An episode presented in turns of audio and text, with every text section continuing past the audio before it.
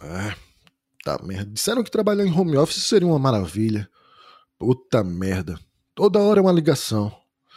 Mas vamos lá, né? Porra, que cheiro é esse? Uh, meus super sentidos detectaram um vazamento de gás no, no terceiro andar. Deixa eu ver, minha visão de raio-x. Eu percebo que uma senhorinha esqueceu o registro de gás do forno aberto e está prestes a pressionar o botão de ignição. Porra, o chefe não para de ligar e eu devo ter uns 15 segundos antes de chegar lá. Agora eu vou ter que escolher entre vestir um disfarce para ocultar minha identidade ou arrebentar a janela que acabei de trocar do escritório para impedir a explosão a tempo. Putz, e tudo que eu queria era tomar um café preto super forte e quase em ponto de ebulição. Nada que abale minha resistência sobre-humana, claro. Mas vamos lá. Putz, faltam três segundos. Hora de rolar os dados.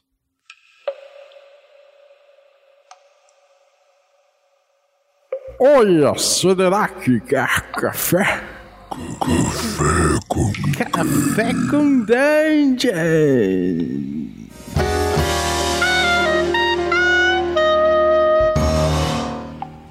Bom dia, amigos do Regra da Casa. Estamos aqui para mais um Café com Dungeon, na sua manhã com muito RPG. Meu nome é Rafael Balbi e hoje eu estou bebendo aqui um delicioso café da Ovelha Negra com uma pedra de kryptonita no meio. A gente vai falar de supers, a gente vai falar de Anomalous, um RPG de supers empoderado pelo engine world mais Forged in the Dark, inspirado em The Boys, no Invencível e em Wild Cards do nosso camarada Alisson Vitório. Mas antes de chamar ele aqui para falar desse jogo que está em desenvolvimento, eu vou lembrar que você pode se tornar um assinante do Café com Dungeon a partir de 5 reais.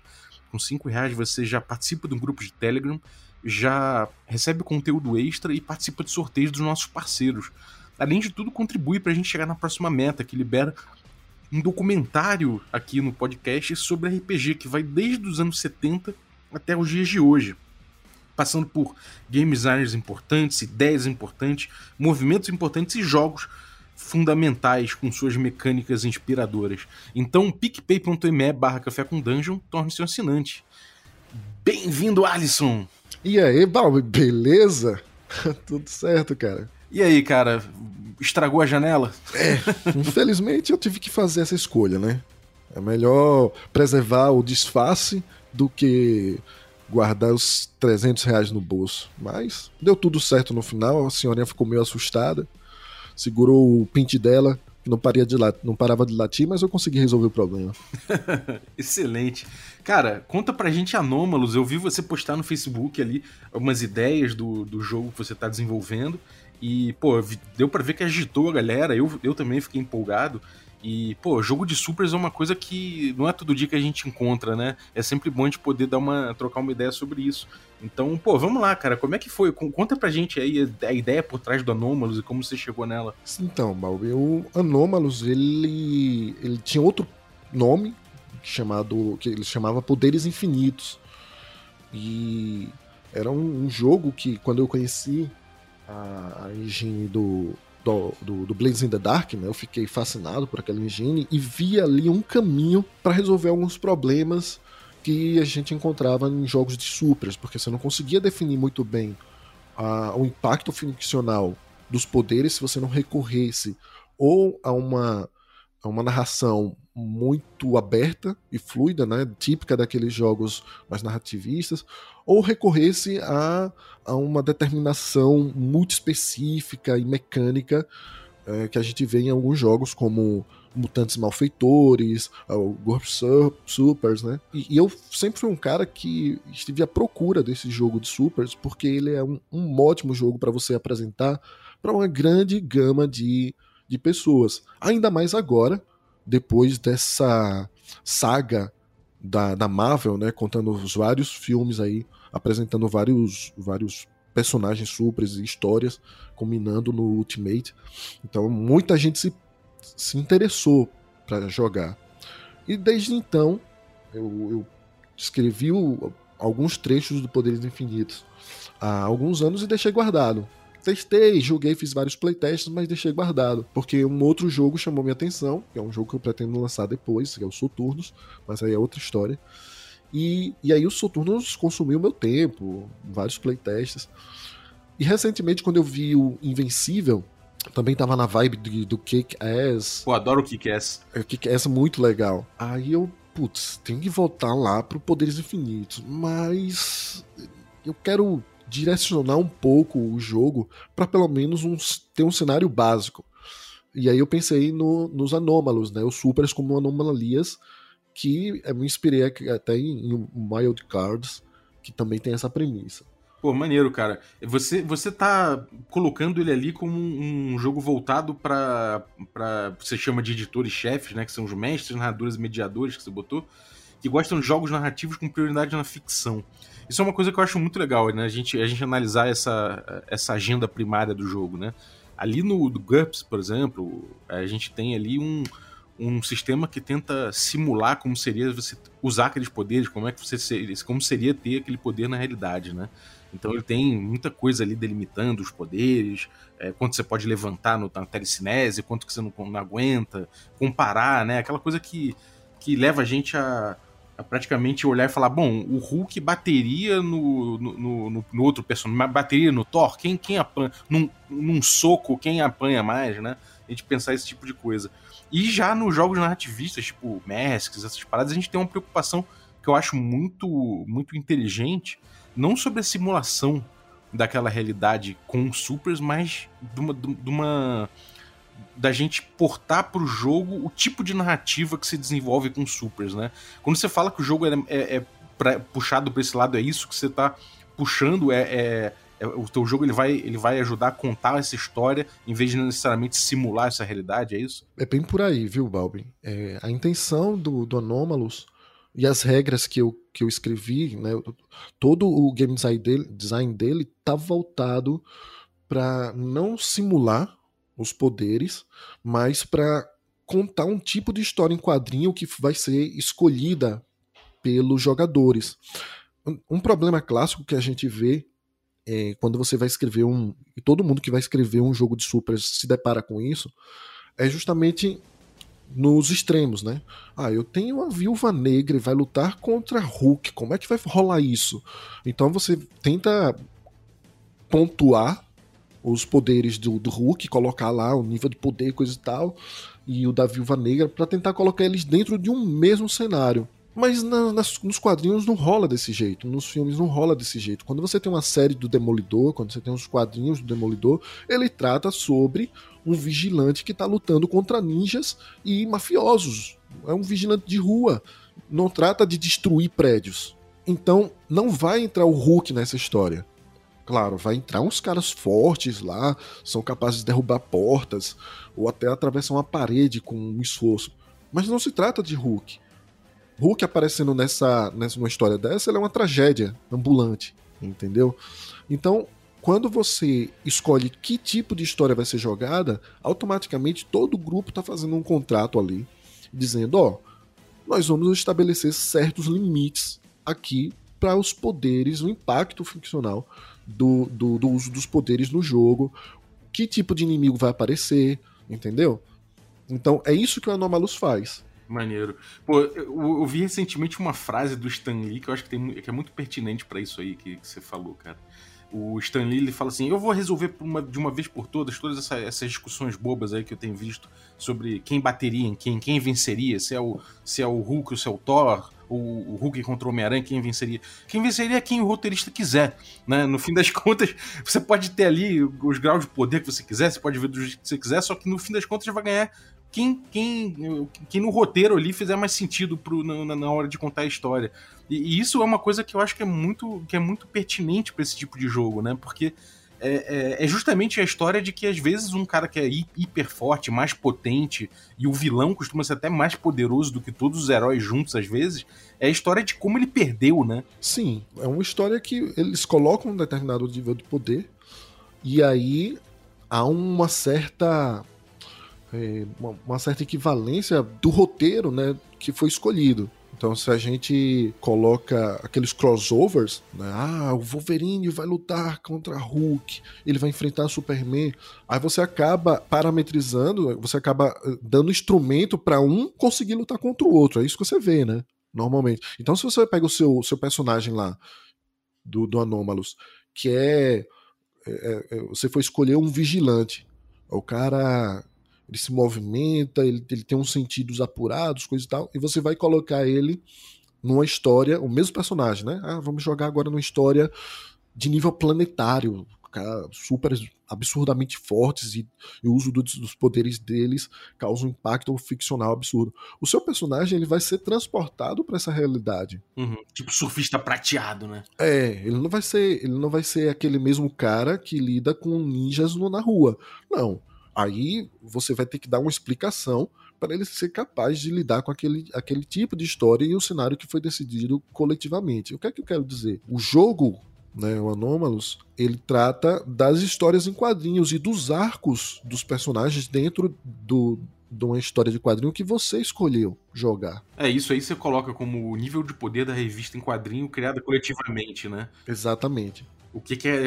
Existe uma, um momento em que o grupo define, tipo, se voa uma coisa comum, esse tipo de coisa, né? O, é, é focado nos poderes, por assim dizer. Perfeito. Quando você vai começar uma história de anômalos lá naquela sessão zero clássica, a primeira coisa que você faz é escolher qual vai ser o tipo de história, qual é o nível de poder da, da nossa revista em quadrinhos, né? Aí existem vários, vários níveis de poder é, classificados de 1 ao oitavo nível. Então tem nível vigilante, que são.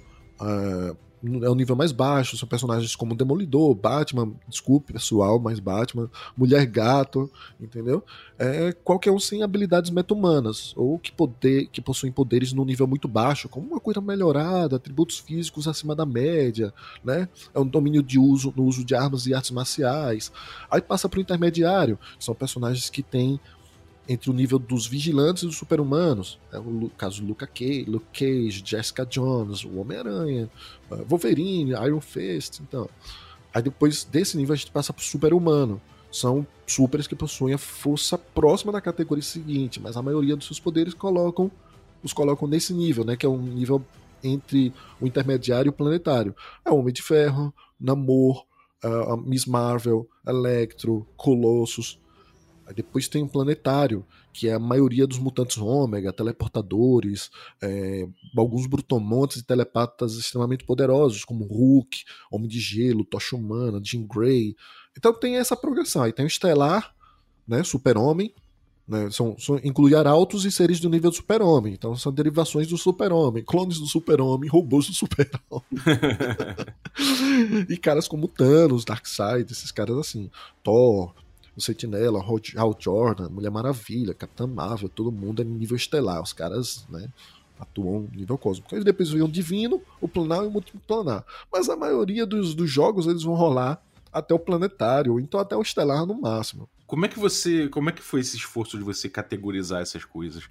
Porque às vezes, assim, existe uma coisa que é o, o, o nível de poder, né, do, do, cara e o nível e o tipo de história que se conta, né? Acho que dá, dá até para misturar, por exemplo. Dá pra você pegar um cara ultra poderoso, tipo, sei lá, tipo Hulk mesmo, e, e, e entender o, o, tipo de narrativa que o Hulk traz, às vezes é diferente do tipo de narrativa que, sei lá, um outro cara que às vezes está no mesmo nível de poder ali conta, né? Como é que funcionou você categorizar esses, esses tipos assim de, de personagem de acordo com poder. Como é que foi, como é que foi isso? Para ser sincero, eu procurei a melhor referência possível, procurei na internet. É, e como essa é uma versão rascunho, eu encontrei uma fonte que até vou ter que procurar o, o, o crédito dela, porque eu, eu tive que catar várias referências, porque o pessoal classifica de várias maneiras, né? É por tipo de poder e de, encontrar uma classificação de nível de história não foi uma coisa fácil. Mas é, foi assim, foi por referência, foi catando na internet se, e tentando criar uma hierarquia, né? Você botou aqui que há lutas violentas e sangrentas entre supers com poderes equivalentes. Aqui o mais fodão pode se arrebentar. Então são duas perguntas que eu queria em relação a isso. Uma é o seguinte: dado a natureza narrativista do jogo, né? De, de, de que você quer simular uma história de herói, não necessariamente simular uma realidade onde os heróis brigam, né? Por que, que você escolheu categorizar é, os heróis de acordo com o nível de poder e não de acordo com o tipo de narrativa que ele traz, que aquele herói particular traz? E, e, como que você e, como que você vê essa narrativa se desenvolvendo a partir dessa oposição entre poderes, né? Por que, que você adotou esse caminho? É, é essa decisão do design que você teve? porque eu tive que escolher um caminho. Ou eu tentava uh, fazer com que. Uh, fazer uma abordagem mais tradicional, onde o, o impacto de um poder, né? Ah, ela é uma telepata super poderosa e ela tem um nível de poder tal de telepatia. Né? Então, comparada com alguém que tem uma telepatia baixa, ela tem mais vantagens e tudo mais. É, isso é acabar provocando uma granularidade enorme na criação de personagem. Né? E quando eu digo, ó, sua revista em quadrinhos, a revista em quadrinhos que vocês vão, vão escolher, é, ela tem um nível de poder que vai direcionar os limites do, do uso dos poderes, o tipo de história. Quando eu faço isso, todo mundo automaticamente fica naquela mesma sintonia. Aí você pergunta, pô, então como é que funciona isso de até o cara mais forte possível pode eh, se lascar? Bem, se você escolhe jogar no nível planetário, você está jogando no, com supers que eles têm poderes comuns muito fortes. Aí você diz lá, quais são os poderes comuns muito fortes que não vão ser nem, nem levados em consideração quando na criação do personagem você precisar definir uh, algumas coisas legais que cada personagem faz, né, com os poderes. Você uh, você diz, ah, a gente joga no nível planetário, então todo mundo voa. É comum voar. Não vou colocar isso como superpoder. Pô, é comum voar, para que você vai colocar isso como superpoder? É comum ter super força. Então você não precisa colocar isso a não ser que queira deixar registrado. É mais o paradigma mesmo, né? Exatamente. Então todo mundo decidiu, ó, eu sou. Su... É normal desse tipo de história ter super velocidade, resistência acima da média, uh, voo, entendeu? Esse tipo de, de, de, de habilidade, de poder é comum, beleza. O que é que faz o seu super ser diferente, né? Aí é que entra as aptidões, que é uma, uma fase da criação do personagem. Então, então quando você tem um super e ele tá. Você tem Hulk lutando contra é, o Doutor Destino, ambos são níveis planetários. Você tá dizendo, olha, esses caras aqui podem detonar um ao outro. Entendeu? Mas você pode ter algumas aptidões com, com melhorias que podem fazer com que um provoque mais dano, um seja mais potente em determinado uso do poder, um seja mais rápido, mas você acaba estabelecendo uma relação de igualdade mais ou menos entre eles por causa dessa ficção que foi escolhida, esse, esse platamar ficcional. Então, primeiro você escolhe ah, o nível de poder da, da sua história de quadrinhos, né? Todo mundo escolhe isso em conjunto. É, e ao mesmo tempo, obviamente, vai definir qual é o cenário. Você pode usar o cenário, o cenário suge sugerido pelo Anômalos ou pode escolher o seu. Depois você vai é, criar o seu personagem. Quando você cria o seu personagem, você define primeiro qual é o alter ego dele. O nome, o que você faz quando não está perseguindo vilões, lutando para é, impedir seus planos obsessivos. Então você diz, ah, eu sou um fotógrafo que tra trabalha para o Clarim Diário, sou um professor de física quântica, um programador. Isso é o meu alter ego, isso é o que eu, eu sou um estudante. Isso eu faço quando eu estou dentro da minha rotina de alter ego, certo? É, isso é importante, né, cara? O alter ego ele, ele determina muita coisa do que vai ser é, o jogo, né? Porque, por exemplo, o Homem-Aranha e o Superman, por, por, mais que eles tenham escalas de poderes diferentes, eles têm basicamente ali um alter ego até similar, né? Eles escondem que são supers e eles têm questões ali com namorada, com a tia, com, com a, com a, com a Lois Lane, com a Mary Jane, né? A gente tem ali coisas, muitos paralelos né, na vida pessoal dos dois, ainda que, que sejam dois tipos bem diferentes de super-heróis, né? Isso. É, o Anômalos ele acontece em duas fases, né? Eu vou explicar depois como é que acontece essas duas fases. Ele tem uma fase de ação, quem conhece o Blades in the Dark sabe como é que funciona, e tem uma fase de é, entreato, que é o voltar à rotina, né? o retorno à rotina. Mas vamos lá. Então você cria o seu super e quando a sua profissão for relevante para alguma para uma lidar com a tarefa mundana, você faz uma jogada com vantagem. Né? Aí como é que é, funciona essa jogada com vantagem? Então, antes de começar a falar da criação do super, deixa eu só colocar um adendo aqui que tudo no, em Anômalos é uma jogada de desafio. Você, todas as, as definições, todos os impactos de, e efeitos do que, dos, que o seu personagem faz, ele passa por uma jogada de desafio. Então, quando você enfrentar uma tarefa, ou um desafio, você vai pegar dois dados. Você sempre vai jogar dois dados de seis lados. Sempre. É o padrão. Se você tem uma vantagem, você joga três dados. Se você está em desvantagem, você joga apenas um dado. Então, se o melhor resultado dessa jogada for um 6, massa, deu tudo certo. Se for um 4 a 5, deu um problema, complicação. O que você queria foi piorado de algum jeito. É, ou, ou você se expõe a um perigo. E falando em perigo, se tiver uma ameaça, né? Na, enquanto você enfrenta o desafio, se tiver uma ameaça, você também vai jogar dados de perigo. Uh, e esses dados de perigo vai dizer o quão danoso é aquele perigo para você. E com 3 menos na, na sua jogada de desafio, é um pior resultado. Você teve uma, um azar, uma falha. Então, o jogo ele lida com esses dois grupos de dados. Ele tem os o dados, seus dados de, de ação, que definem quão bem você faz alguma coisa, né? E se tiver algum risco de sofrer dano, você também joga os dados de perigo e avalia os resultados igualmente. Então, quando você cria o seu super, você faz seu alter ego, depois escolhe a origem dos seus poderes, que podem ser magia, mutação, tecnologia, uma origem alienígena, um treinamento. Né? Você não vai definir os tipos, qual tipo de poder. Ah, eu tenho telecinese, eu tenho telepatia. Por quê? Por que, que eu escolhi fazer isso? Porque você pode jogar com alguém que não tem repertório nenhum de, de, de, de, superpoderes. Ele não sabe definir o que é telecinésia. Então ele não vai escrever lá telecinésia. Ele vai dizer que consegue mexer alguma coisa com, a, com o poder da mente. Entendeu?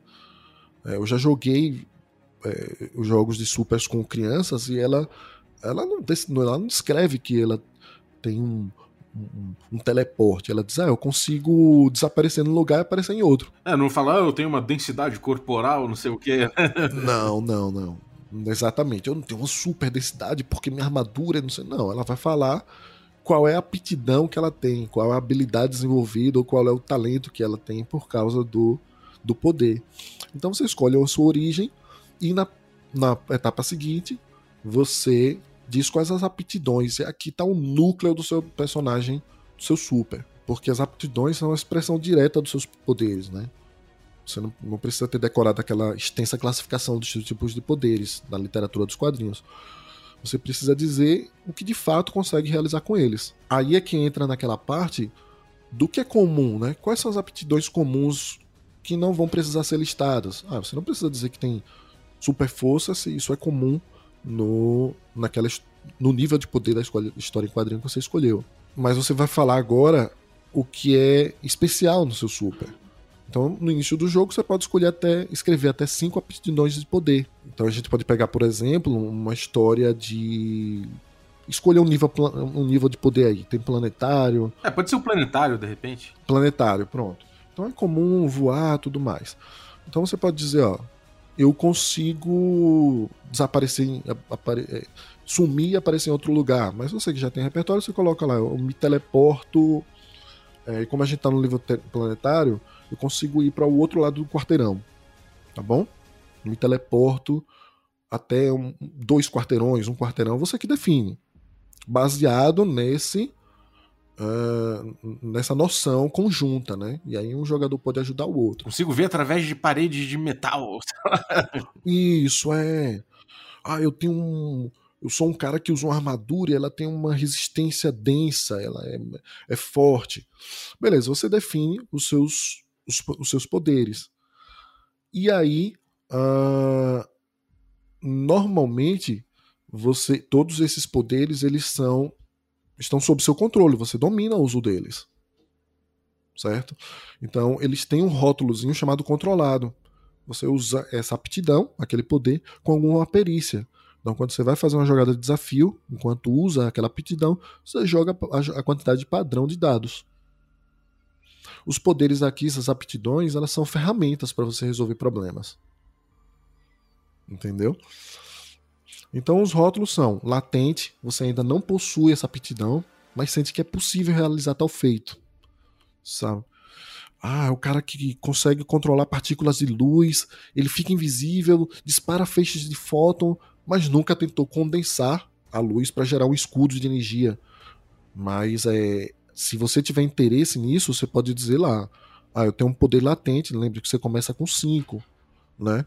Essas cinco iniciais você pode escrever livremente, mas vamos dizer que você queira desenvolver mais. Então, o, o, o inicial é 5 e o máximo é 10 aptidões. São 10 aptidões. Ah, você pode ir desenvolvendo com o tempo ali durante a narrativa algumas descobertas, né? Isso é legal, aquela coisa do. Pô, eu, eu sei mexer com a realidade, mas eu ainda não, não controlo muito bem meus poderes. Isso é um clássico, né? Exatamente. Então você começa com os poderes que você conhece, controlados lá, né? Por causa da sua, sua, sua, sua experiência.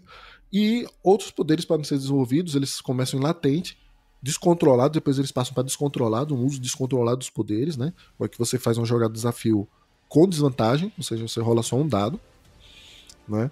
Aí passa por controlado, que já falei para vocês, depois perito, né? Você está completamente familiarizado com essa aptidão, então quando você faz a jogada de desafio é com vantagem, né? Quando ele tem esse rótulo. E potente, que aí é quando você diz, olha, eu tenho super força, você tem super força mas eu tenho uma super força potente. Então, é, o dano que eu causo, ou, ou, então o impacto funcional que eu, que eu utilizo, ele é acima do normal. Se o normal for levantar uma van, ah, todo mundo que tem super força aqui é capaz de levantar van. Então você, quando tem uma super força potente, você consegue levantar um caminhão. Sabe?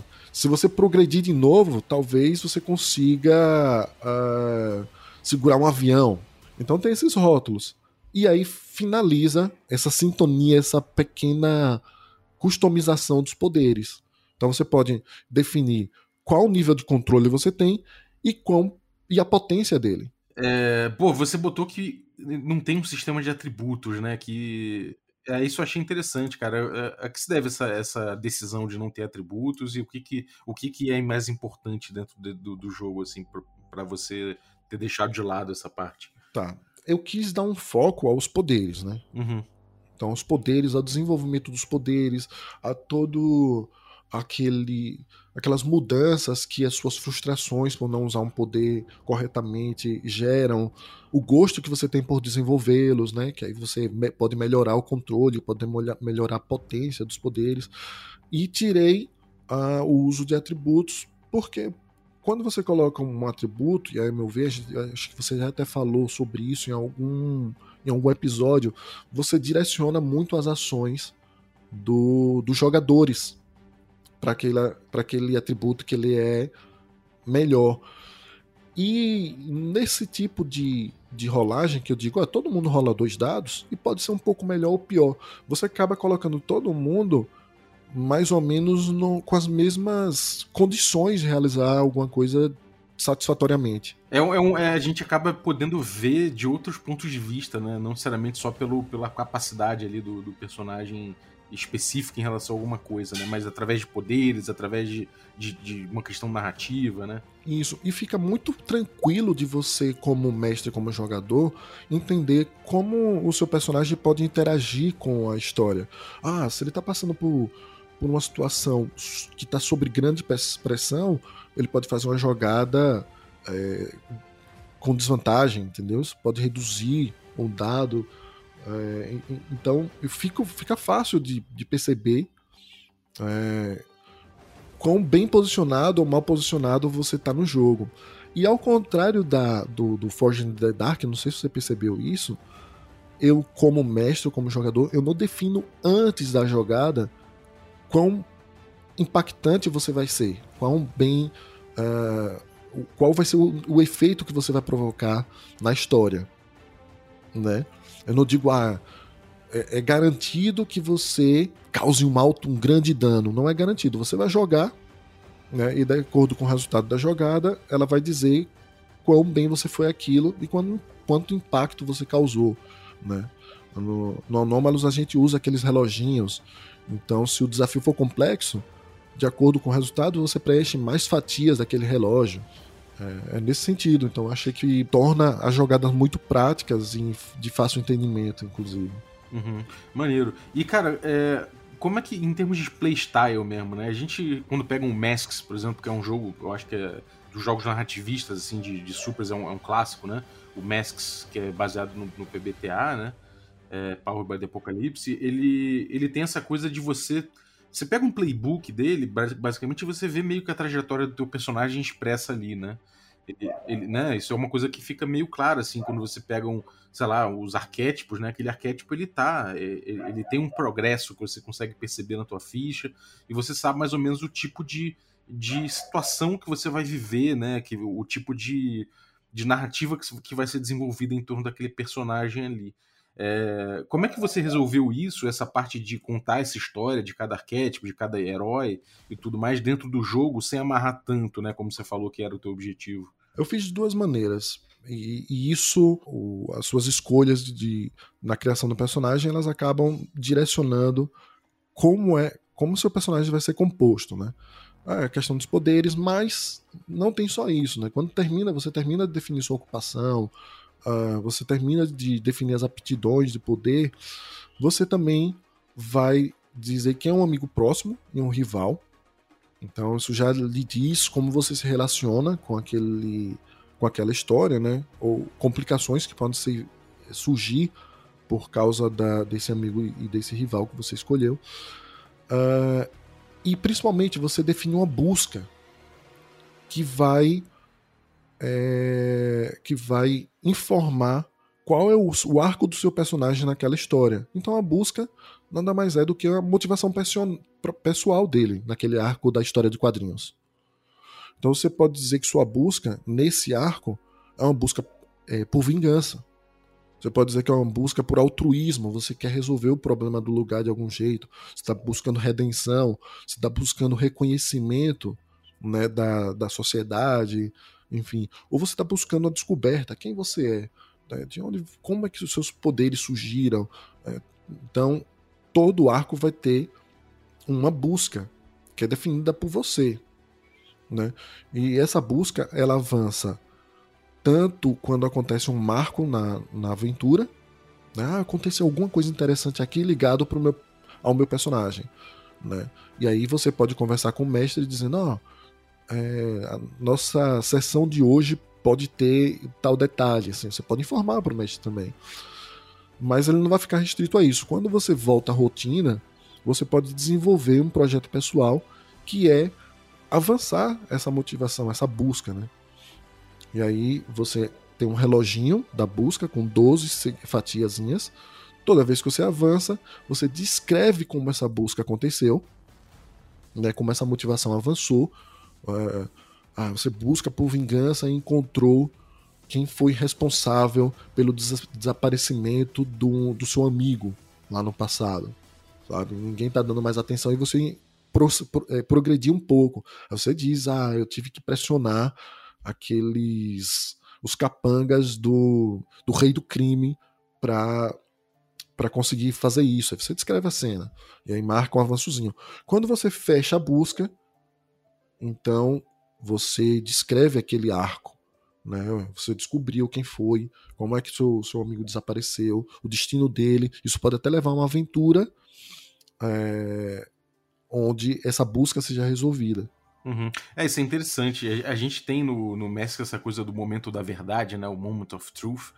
Que no, no, avanço do seu personagem chega um momento que você dá um. você destrava esse momento de verdade, e isso aí passa a influenciar teu personagem. Mas isso é fixo, né? Isso você tem ali, é, é, é um, é um tropo fixo para aquele, aquele arquétipo de personagem. Do jeito que você fez, você ainda assim você guarda essa estrutura, mas você amplia a possibilidade de acordo com a construção do personagem que o jogador escolheu, né? Exatamente. E pouco a pouco as pessoas da mesa vão descobrindo, você não precisa revelar isso.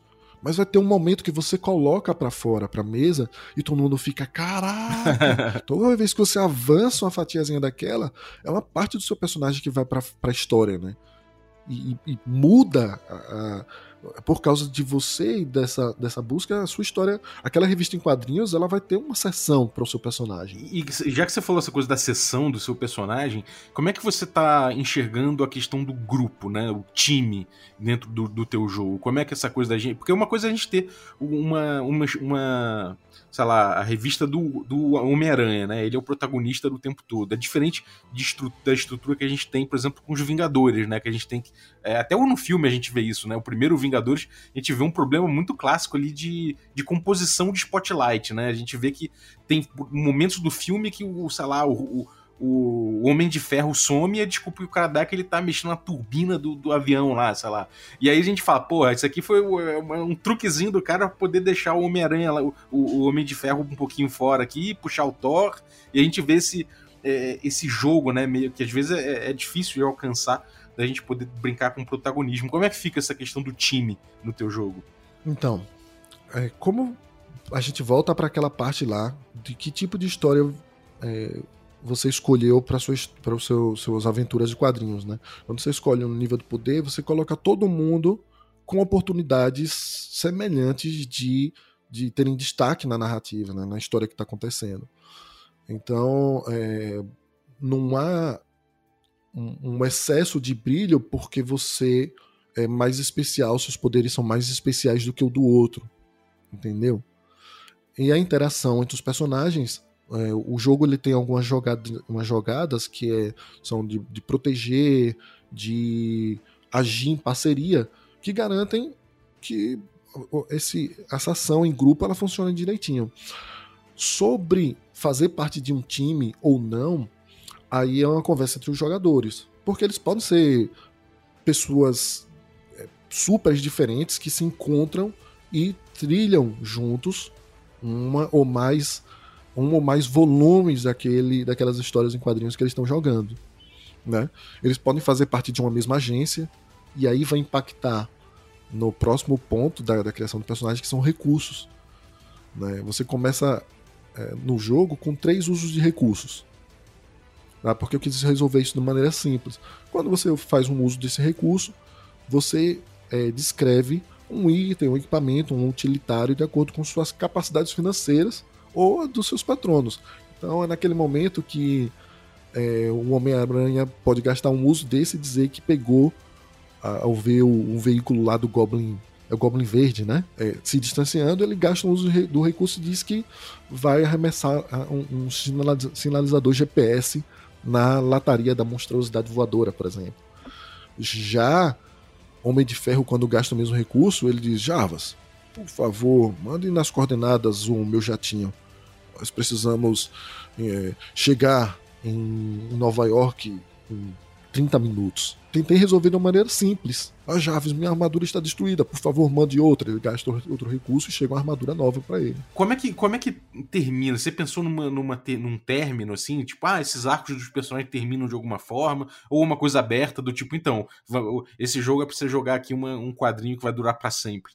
Então, é sim um quadrinho que pode ser jogado para sempre, por quê?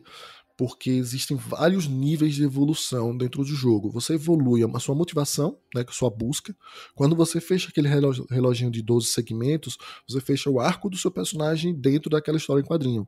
E começa um novo. A minha busca de, por vingança acabou ou ela pode ser renovada. Agora eu estou procurando por redenção. Então você começa um novo. Veja que é não é como se você ganhasse um, uma habilidade nova porque você fechou a busca. Não, você ganhou uma capacidade de inserir elementos do seu personagem na história.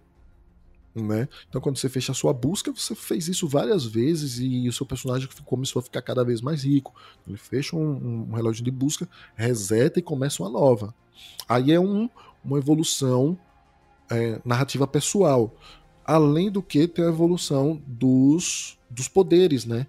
Então toda vez que você faz um, esfor um esforço supremo, que é uma, uma jogada especial, onde você diz, ó, oh, eu vou enfrentar um desafio, mas vou além dos meus limites, vou expandir meus poderes.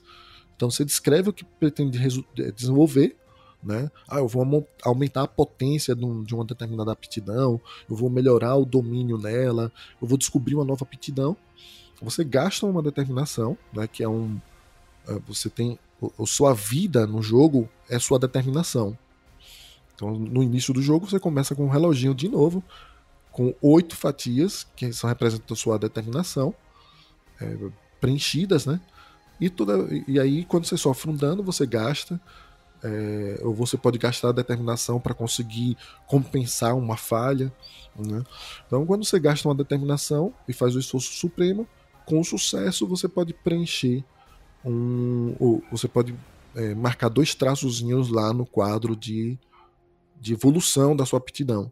Então você, quando você preenche esse, esse quadrinho dada de uma determinada aptidão, ela vai melhorar de algum jeito. Então veja que é uma evolução é, que acontece durante o jogo e é constante, né?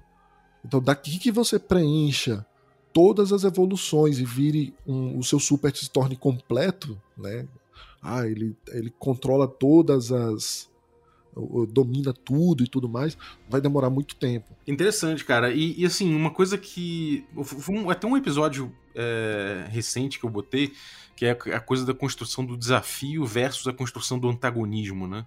É, é, você, você trabalha a construção do antagonista de alguma forma, não, não, é, não necessariamente do desafio, né? O desafio a gente eu acho que já ficou claro como é que, ele, como é que vai aparecer. Mas a construção do antagonista, que no, no, numa história em quadrinho é tão importante, assim, você, você deixa ele a cargo da, da gente desenvolver isso junto com o próprio desafio ou de forma separada ele é tratado como um personagem próprio? Os vilões ou então facções, elas podem ter os seus próprios esquemas, seus próprios planos que são típicos de uma história em quadrinhos, né? Então, quando você tem uma, uma sessão de supers, você está tentando impedir algum problema de, de ser concretizado, né? E aí pode ser um, um, um evento que você não quer que se complete, um, um esquema de um, uma facção ou de um vilão que você não quer que, que seja finalizado. Então toda vez que você vai, vai jogar, você interfere com o progresso de algum alguma dessas facções, né, algum desses eventos, uh, e isso pode acontecer em várias sessões. Então, de novo, o vilão, o, a facção ou o evento vai ter um reloginho que vai dizer, olha, ele tá querendo completar isso para fazer tal coisa, entendeu? E aí eles também progridem da mesma maneira como os personagens progridem, eles também têm suas buscas. Né? Aí você cria contrapartes espelhadas que estão no mundo em busca dos seus suas ambições. Né? Maneiro, cara, interessante. Bom, é... acho que deu um panorama legal aqui do jogo. Tem alguma coisa que a gente não abordou que você acha que, que é importante, vital falar por enquanto, assim? É, lembrando que é um jogo que está em desenvolvimento, então são ideias ainda que estão é, que estão aí você trabalhando em cima delas, né? E que, assim, daqui a pouco a gente, você vai ter um, um panorama mais, mais definitivo sobre o, sobre o jogo, e aí você tá, obviamente, chamado para voltar aqui e trocar uma ideia quando ele tiver finalizado. Mas conta aí, tem alguma coisa que falta abordar ainda? Cara, a gente explorou bastante coisa. O fluxo de jogo acontece nessa fase de ação, né? Que os os personagens eles atuam diretamente para evitar que um, um, problema ocorra é, e acontece nessa, nesse retorno à, à rotina, né? Então, quando você volta no retorno à rotina, você vai, pode procurar um lugar seguro, encontrar alguém que confia para tratar suas dores. É nesse momento que é, você pode melhorar ou piorar. Você tem vínculo também com o seu, a sua pessoa de confiança, então você pode melhorar ou piorar o vínculo com ela, que acaba impactando na quantidade de dados que você tem para rolar quando vai recuperar, restaurar sua determinação, né? Então, às vezes, às vezes o Peter Parker abusa do, das ausências com Mary Jane e quando ele volta detonado, ele pode se recuperar, mas a relação fica muito fraquejada, né? Fica muito instável, né? Então ele vai rolar poucos dados e, e até porque para ele restaurar a determinação é mais difícil, né? Então, nesse sentido. Você gera, você gera assim, um certo, uma certa tensão entre os dois mundos, né? Entre essa, essa etapa é, mais, mais privada do, do herói e a parte mais pública dele, né? Exatamente. Aí você pode desenvolver projetos pessoais que são variados, né? Pode ser um projeto pessoal para é, avançar a sua busca, aí você tem um reloginho lá. Você pode ser um projeto pessoal porque o seu alter ego quer ser campeão da, vamos ver, da, sei lá, da Liga de Campeões do Espaço, né? Um joguinho eletrônico famoso no cenário e ele tá tentando conseguir ganhar grana para pagar a destruição do ginásio da escola dele. Aí ele quer ser campeão desse jogo porque paga uma grana e, e aí você pode criar um relógio a longo prazo dizendo como ele treina, né? É, os campeonatos que ele vence, então cada vez que esse reloginho avança pro grid, significa que você tá indo na direção lá do de ser campeão. Né? Do, então você pode é, aplicar de várias maneiras, né? É, isso retroalimenta a parte herói dele, né? Exatamente. E, e, o jogo também vai ter suporte a um, a um modo solo, né? Vai ter oráculos para você jogar sozinho e ser, ter sua própria revista em quadrinhos. Pô, interessante, cara. É, é, isso é uma tendência, né, cara, do. do eu acho que é, é uma coisa que, que as pessoas têm desenvolvido, né? O Jorge Valpasso mesmo tem desenvolvido aí, sempre o da pessoa da Lampião, né? Sempre pensando em, em uma versão solo do jogo, né? Uma tendência que, que tem lá fora também, né? É, e eu descobri há mais ou menos um ano e meio esse modo de jogo e é sensacional, assim, porque você se surpreende como jogador mestre, né? É, é muita gente fala que são jogos, o jogo, o jogo solo é um jogo sem mestre, GMless, né? GMless. Mas na verdade você acaba ainda tendo que amarrar as várias sugestões que as rolagens de, de dados para você captar inspirações numa tabela, você ainda precisa amarrar tudo isso, você ainda precisa descrever aquelas coisas que estão ao redor do, do personagem, né? É, então você acaba atuando como mestre também, como, como esse mediador da própria é, do próprio ambiente, espaço imaginário que o seu personagem está. Então você atua como autor, como ator, como diretor de som, como é, diretor e, e, aí você é muito muito legal assim, essa experiência porque ela também ajuda você a improvisar muito, né? Você trabalhar esse repertório e explorar diversos jogos que por falta de um grupo, pode demorar muito, né? A gente, você sabe que são lançados vários jogos, a gente fica ansioso para conhecer tudo. E desse jeito dá para você conhecer muito o jogo também. É verdade, cara, é verdade. Porra, é maneiro. Então, cara, a gente fez um panorama aqui do, do jogo do, do Alisson, né? O, o Anomalous.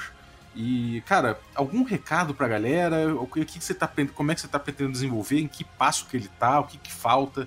Para ele para ele virar luz, é, playtests, fala pra galera aí. Beleza, eu fazendo, estou fazendo alguns playtests fechados, então pessoal que queira participar é, pode entrar lá no grupo Indie RPG, que de vez em quando eu faço os convites para para que você conheça o jogo, né, comigo mestrando, comigo sendo o editor-chefe. E quando uma versão básica do jogo estiver pronta, é claro que eu vou disponibilizar para o pessoal testar e me dar o feedback. Esse feedback vai provavelmente modificar algumas coisas do jogo e quando ele já tiver bem maduro, aí eu vejo como eu publico isso para a comunidade, né? É que eu tenho algumas ideias interessantes aí. Uhum. Maneiro, então vou deixar, vou deixar o link aí da comunidade para vocês no Facebook para vocês seguirem e trocarem uma ideia lá, caso queiram participar aí do desenvolvimento.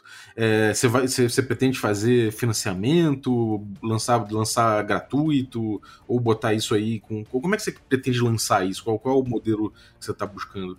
É, acredito demais na, na, na, disponibilização dos seus jogos. Eles não precisam ficar dentro de uma caixa fechada, né? O meu precioso jogo lá. Não precisa ser desse jeito. Então eu pretendo é, disponibilizar o jogo em texto puro gratuitamente, né? Eu coloco lá no, é, no blog, disponibilizo no, no Indie RPG. É, enfim, coloco nos lugares mais acessíveis para o pessoal e aviso publicamente quando ele estiver pronto. E também pretendo talvez fazer um financiamento coletivo, não sei como é que vai ser a receptividade do pessoal, se a galera empolgar, ele pode, eu posso sim é, produzir um, um, financiamento, porque tem umas ideias interessantes para o jogo, né? É, os propzinhos, uns dados, enfim, não, não muita coisa para também não, não, engordar demais o, o, financiamento e não ser executado. Mas coisas que sejam úteis para você jogar. Maneiro, cara. Legal. Então fiquem de olho aí nas novidades. Obrigado, Alisson, pelo, pelo, pelo conteúdo aí, por trazer teu jogo, por dividir o desenvolvimento e as ideias aí do, do teu jogo com a gente, o Anômalos. E, bom, fora isso aí, fora o teu jogo tudo mais, o que você tem aprontado? Quer dar algum, algum recado pra galera? Quer dar, passar algum link, alguma coisa? Tá, fora isso eu tenho escrito outro jogo, que é o Soturnos, né, Forjado nas Sombras, e ele usa. Ele foi escrito antes do Anomalous, é, então o sistema dele foi muito reaproveitado pelo Anomalous, mas ele tá bem mais maduro. É um jogo que eu venho fazendo playtests, modificando há uns três anos. E é um jogo que eu gosto bastante. É, tenho um carinho especial já é, por, pelos vários ciclos que ele passou e que pretendo divulgar aí é, em breve também. Anomalous vai sair antes para o pessoal conhecer a estrutura mais ou menos dessa essa derivação, né, da, do, do Apocalypse World com Forge in the Dark, essa misturazinha. Então Anomalous como vai ser mais curto, vai ser mais prático de fazer, ele sai antes. Eu tenho um blog que tá meio parado, né, que é o mestre das antigas.wordpress.com mas eu pretendo fazer um diário de designer lá e liberar pouco a pouco as mudanças, né, os resultados de playtests. O pessoal que se interessar pode, pode acessar. E tem uma fanpage que também está parada, mas vai, vai ter vai ser alimentada também do mesmo jeito, que é o, o Mestre das Antigas do Facebook.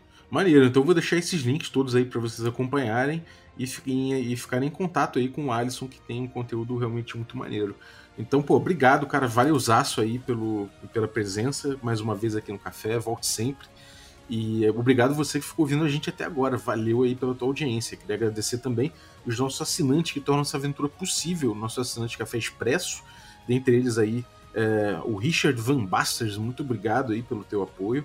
Agradecer também os nossos assinantes Café com Creme é, dentre eles aí o, o Francisco Siqueira, o Chico, que está no desenvolvimento aí do Caves and Hexes com a gente. Obrigado também aos assinantes Café Gourmet. Então vou agradecer aí o Adriel Lucas, o Bruno Cobb, o Caio Messias, o Daniel Melo, o Denis Lima, Diego Sestito, Erasmo Barros, Franciola Araújo, Gilvan Gouveia, Jean Paz, o Marcos Paulo Ribeiro, o Matheus Hamilton de Souza, o Guax, a Pati Brito, Pedro Cocola, o Rafael Mingo, o Rafael Cruz, o Rafael Garotti, o Ricardo Mate, o Rodrigo de Lima Gonzalez, o Tito e o Vinícius Lourenço Fernandes. Galera, muitíssimo obrigado pelo apoio de vocês, um abraço e até a próxima.